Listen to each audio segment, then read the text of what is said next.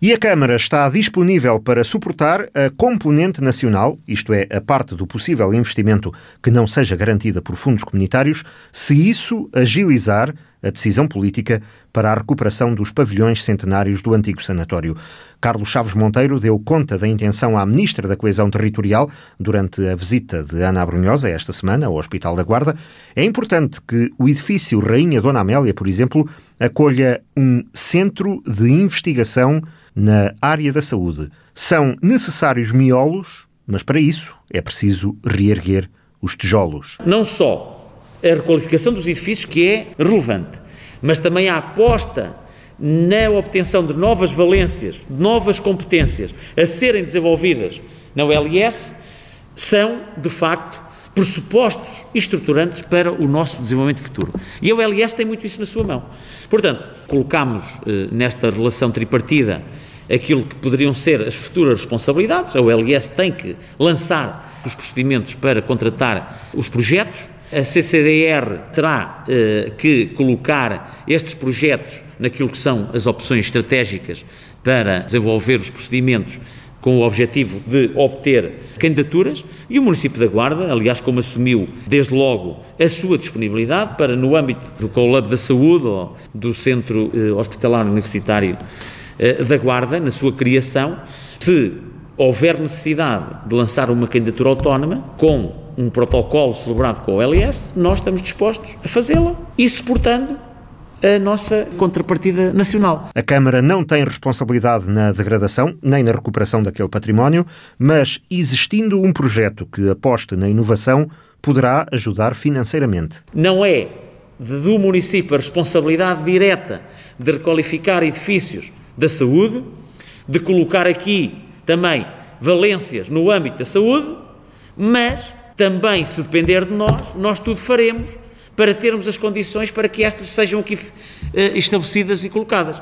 Foi também unânime essa conclusão de que temos que reforçar, e na área da ciência, tecnologia e inovação, da saúde, reforçar essa, essas sinergias e apostar nesses novos edifícios qualificados para desenvolver esta área, esta dimensão mais imaterial e, com certeza, também eh, na proximidade com a Universidade da Beira Interior, que encontremos aqui soluções, protocolos que motivem, que ajudem, eh, que auxiliem eh, na fixação de novos médicos que são formados na região, no nosso território, na nossa cidade, no nosso conselho, no nosso distrito, na nossa região. Porque o futuro da saúde na Guarda também passa por ali. A ligação entre a ciência, a saúde e a tecnologia é fundamental que aconteça na ULS da Guarda. O conhecimento associado à prestação de cuidados de saúde. E, portanto, os edifícios mais antigos podem vir a ter essa valência, podem vir a ter essa finalidade. Mas tem que haver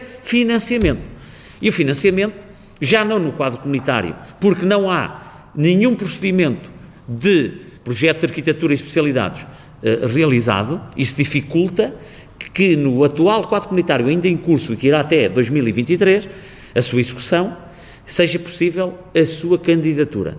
Mas no novo quadro comunitário do 2030, aí sim, projetar e planear a, long, a, médio prazo e longo aquilo que a OLS pode vir a trazer para o território e preparar já os projetos para futura reabilitação mas a admitir e assumir no seu conteúdo esse, essa riqueza imaterial que é recursos humanos, investigação, ciência, tecnologia.